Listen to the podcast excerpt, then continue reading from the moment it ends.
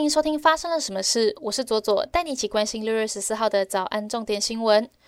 指挥中心昨天宣布新增四万五千零八十一例新冠肺炎本土病例，中重症三百七十八例，一百零九例死亡。高雄确诊数七千一百八十四例，全台最高；台中六千六百九十六例，排名第二，确诊率都超过了百分之十。北部地区的疫情目前已经趋缓，但中南部的高原期仍然在持续当中。羽球天后戴资颖目前正在准备本周的超级一千印尼羽球公开赛，而戴资颖也在六月九号完成博士论文口试，正式取得台北市立大学竞技运动研究所博士学位，以后也就是个戴博士了。他从大学、硕士班、博士班一路都是在台北市立大学完成。二零一八年从硕士班毕业之后，戴资颖就决心攻读博士班，增加训练以外的专业运动科学知识。戴资颖表示，不论是运动训练多么辛苦，但课业也绝对不能放弃。布袋戏大师八音才子黄文泽经传因病过世，十三日晚间消息在网络疯传，家属最后低调证实享受六十七岁，目前在家摆设灵堂。相关的追思活动将由霹雳国际多媒体公司统一对外发布。黄文泽的另外一名兄弟，创造天宇系列布袋戏的黄文耀，二月才离世。创造素还真经典人物的黄文泽也传出辞世，布袋戏迷都悲痛不已。成大系统及船舶机电工程系的学生自组讨海人团队，打造人力潜水艇，将在七月前往英国参加欧洲国际人力潜艇竞赛，也是亚洲第一支前往参赛的队伍。他们在校园内举办开光仪式，为这艘潜艇命名为“沙巴希”，期待具有台南意识的名字能够为参赛带来好彩头。立法院长游锡坤十二日视讯演讲时，特别点名了我国国军中程飞弹机密中，云峰飞弹已经可以打到北京，还加码爆料已经量产，借此强调台湾具有攻击北京的能力。对岸要清台之前需要三思。据了解，云峰飞弹射程最长两千公里，是由中科院研发，地对地超音速巡弋飞弹。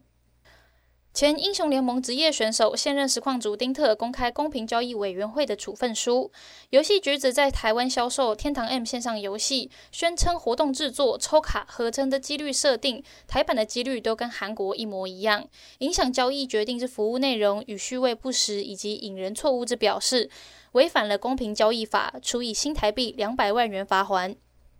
国商资助复刻版在中正纪念堂举办六四三三周年跨境艺术展，雕塑作品昨日上午遭到不明人士喷漆破坏，警方调阅相关监视器，逮捕嫌犯，以毁损罪移送台北地检署侦办。原作家丹麦艺术家高志活认为，一样的事情多年前在香港发生过，我想或许可以保留现状一段时间，因为这也是一项行行动艺术，让我们永远记得在六月十二号这一天，有人破坏，有人喷漆，我们会尊重这样子的方向来保存这个。作品历年来六四纪念活动都有人来骚扰或是破坏，似乎背后有某股力量警告台湾民众不要对六四议题发声。国际方面，麦当劳再次在莫斯科及周边地区开幕了十五家分店，以新的俄罗斯所有权和新名称开业。新的店名意思是“美味就是这样”。重新开幕距离麦当劳在莫斯科首次开业已经有三十多年。执行长帕罗耶夫表示，该餐厅预计在夏季结束之前重新开放八百五十家餐厅，并表示我们的目标是我们的客人并不会注意到质量和氛围方面的差异。美国歌手 Billie Eilish 在六月十一号英国伦敦举行演唱会，因为有一些乐迷因为天气闷热感受到不适而暂停演唱。他问道：“你们都还好吗？有人晕倒了，被抬走了。天气很热，我知道。”在有粉丝说他们被压扁之后，他停止了演唱，直到前台的位置渐渐散开。这不是他第一次为了观众而中断演唱会。今年二月，他在亚特兰大举行演唱会时，察觉到有乐迷呼吸困难，他也暂停了演唱，直到有呼吸器的提供。因为去年 Travis Scott 在美国休斯顿的一场音乐节表演期间，有十个人在拥挤的人群中被踩踏死亡。之后，美国群众在挤压跟踩踏风险上面都被高度的重视。英国女王伊丽莎白二世成为历史上在位第二久的君主。伊丽莎白二世至今已经在位了七十年又一百二十七天，仅次于四岁就即位的法国国王路易十四。现年九十六岁的伊丽莎白二世上周在度过在位七十周年的白金禧纪念，英国全国放假四天，并举行各项庆祝活动。伊丽莎白继位成为英国女王时，她才二十五岁。如果到了二零二四年五月，女王仍然在位的话，那么她将成为历史上在位期间最长的主权国家君主。接下来，我们来聊聊今天的发生了什么事。今天要聊的主题是脸书跟 Instagram 的母公司 Meta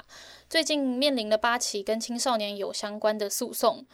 他指指控哦，Meta 意图要让年轻人对这两个社群媒体上瘾，以便从中获利。但是过度使用社群媒体的结果，造成了这些年轻人哦。自残、饮食失调，还有失眠。其中一件是由现年十九岁的史宾塞所发起的。他说，他在十一岁的时候，就在父母不知情的状况之下，违反平台十三岁的年龄限制，创办了自己的第一个 Instagram 账号。史宾塞指出，Instagram 系统性能让他上瘾，并让当时只有国小五年级的他进入了一个不断被美化厌食症，还有美化自残的回圈。史宾塞认为，哦，因为 Instagram 不断向他推播有害的内容。让他变得忧郁、焦虑，并且患上厌食症，而必须要到住院治疗的程度。另外一名母亲的十一岁女儿在去年夏天自杀，因此她一月的时候对 Meta 还有 Snapchat 的母公司 Snap 提起诉讼，质疑这两家公司在自杀事件当中所扮演的角色。另外还有一个来自于田纳西州的母亲则声称哦，她十五岁的女儿因为大量的使用 Meta 旗下的产品，导致出现了自杀念头，而且还有自残，患有饮食失调、严重忧郁、焦虑，还有睡眠障碍。这一项诉讼指出哦，Meta 没有警告使用平台会有上瘾、睡眠不足的危险，并认为公司扭曲了产品的安全性、实用性还有不成瘾性。事实上，在这些诉讼之前。呃，脸书内部的文件在去年就被爆出来，还有二零一九年就被爆出来说，他们的产品对于用户的身心健康有危害。在二零一九年的内部文件指出，哦，他们说我们让三分之一的少女身体意向的问题变得更糟糕了。还有一些以前没有被公开过的秘密文件，一再的显示，Meta 确实很清楚 Instagram 对于青少年的身体意向产生了负面的影响，尤其是对于。呃，少女的心理健康问题，但是尽管如此哦，呃，内部文件也同时表明，Meta 仍然在努力让未成年用户加入这个平台。那事后，Instagram 的公共政策负责人则发表了一篇文章回应哦。他们认为世界上本来就存在着互相比较的心理跟焦虑等相关的问题哦，因此当然也会出现在社群媒体上面。他们认为哦，Instagram 进行这些研究，代表他们自己已经十分关心年轻人的处境了。平台也已经做出了很多努力，希望 Instagram 可以变得更好。他们包含了跟动，包含了隐藏贴文的爱心点击数量等等哦。